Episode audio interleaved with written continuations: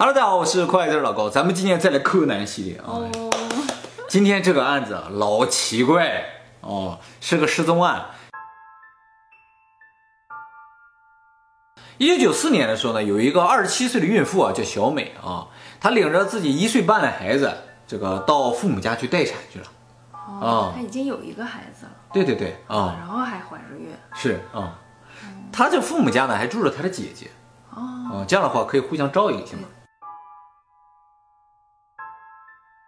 九月二号晚上七点钟的时候呢，这个小美啊，突然匆匆忙忙的离开了家。嗯，她跟她姐姐说：“我要去见我的同学。”就走了。嗯，结果这一走啊，就是二十四年，直到现在啊，都没找到这个人。嗯，当时啊，她跟她姐姐说：“我去找我同学嘛。”嗯，第二天呢，她姐姐就打电话去给她同学了，因为她当天没回家，她就问她同学说：“你见没见到我妹妹？”她同学说：“我没有约要跟她见面啊，我也没有见到她。”这就很奇怪啊，他跟他姐姐说谎。后来呢，他姐姐啊，在自己的衣柜里边，发现一张纸条，上面写着：“真的对不起大家，我呢背叛了我自己的丈夫，出轨了。”对对对，跟一个叫 A 的人呢在一起交往，结果呢，这个 A 背叛了我。他说：“也许呢，这就是上天对我的惩罚。”对不起你们了，小美。有这么一张纸条，看上去有点像个遗书啊，或者什么，那就感觉他这个失踪啊，有可能是他轻生了或者什么的。那他这孩子都不要了？对呀，而且他把这一岁半的孩子留在家里也不管。那她怀孕的这个孩子是谁的？不知道。后来家里就报警了，警察也来了，线索也不多，但是刚才那个纸条上提到了 A。哦，这个 A 啊，他姐姐还认识，于是呢，他姐姐啊就打电话联系这个 A，找到这个 A 了之后呢，就问这个 A 说：“你知不知道当天我妹妹去哪？”嗯，这个 A 说：“哎，我当天白天见过你妹妹。”啊，之后呢，也就就分开了。他说：“那你不知道他后来去哪了？他现在找不到了。”这个 A 啊，突然就说：“说如果他有个三长两短，我也不想活了，我愿意啊。”我愿意去蹲监狱，为什么蹲监狱啊？不知道，反正说了这么一句话，很奇怪，对不对？虽然他这个话很奇怪，但他姐姐没有继续追问。他姐姐回家之后呢，就偷偷的雇了一个私家侦探，让这个私家侦探就跟着这个 A，他觉得这个 A 很可疑。对，哎，这私家侦探啊，就天天就跟着这个 A 啊。突然间啊，这个私家侦探跟他姐姐说：“我昨天晚上一直跟着他。”他开车进那个大山里边，然后在山路上停下来之后呢，拎着两瓶饮料进到山里边去了，很可疑啊。对啊，然后他姐姐一听啊，就说：“哇，这太可疑了，一个人怎么拿着两瓶饮料还进到大山里？”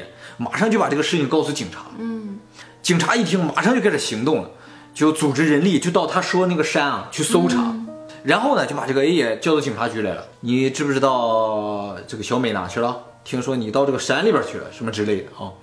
首先呢，警察在这个山里边搜来搜去啊，把这个山都快踏平了，什么也没找到。而且呢，调查这个 A 啊，问来问去，这个 A 都什么都不知道。没有办法，警察也没有证据，就把他给放了。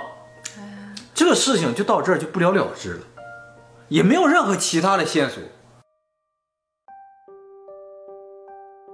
有一个电视台啊，他们办了一个活动。我们上一次节目里提到，就是说帮失忆的人找他们的家属。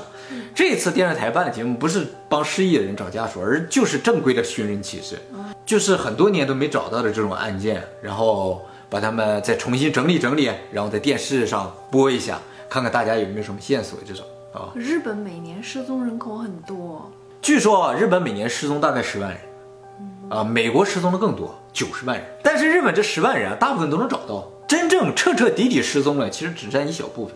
而且这十万人失踪了，大部分都是自主失踪啊，不好意思啊，自主失踪，自主失踪。我感觉小美也是这个感觉，就感觉无颜面对自己的家属啊，自己的亲人啊之类的。这电视台就说，你们愿不愿意登上电视，我们帮你找找这个人。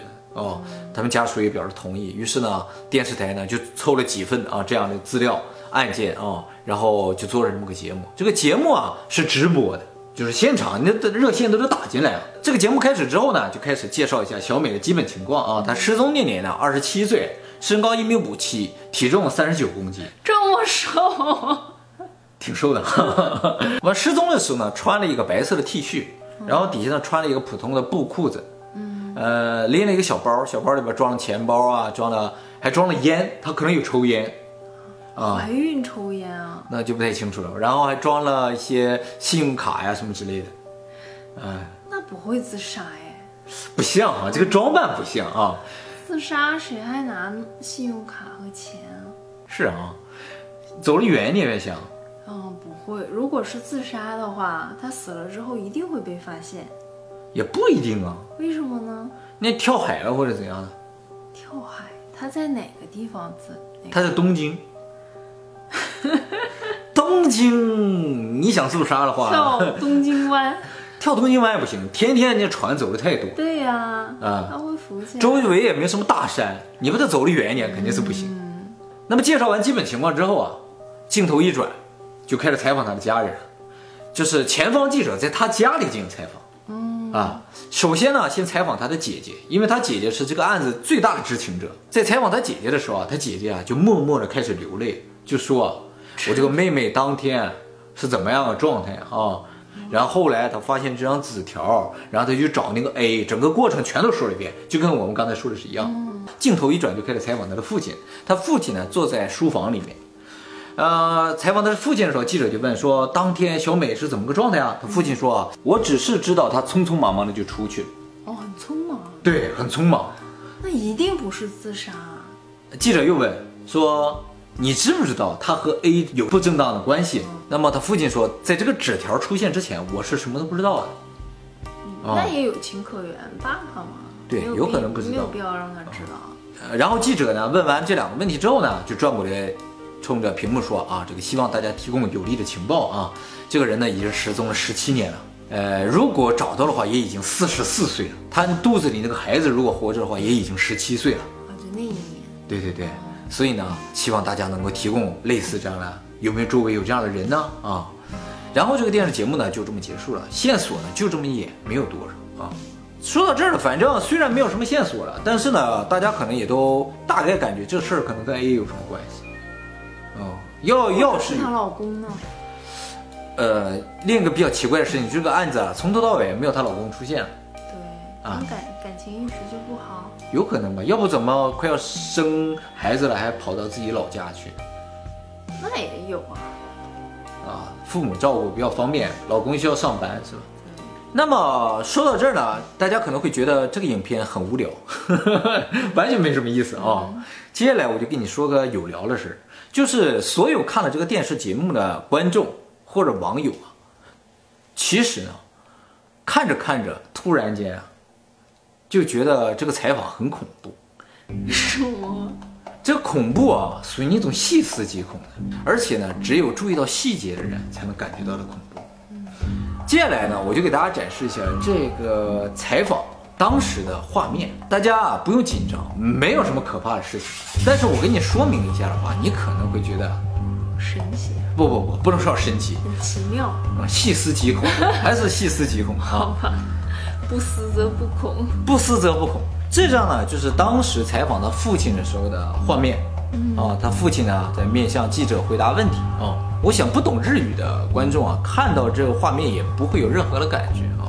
但是大家多多少少可能注意到这个画面上有一点不自然的地方。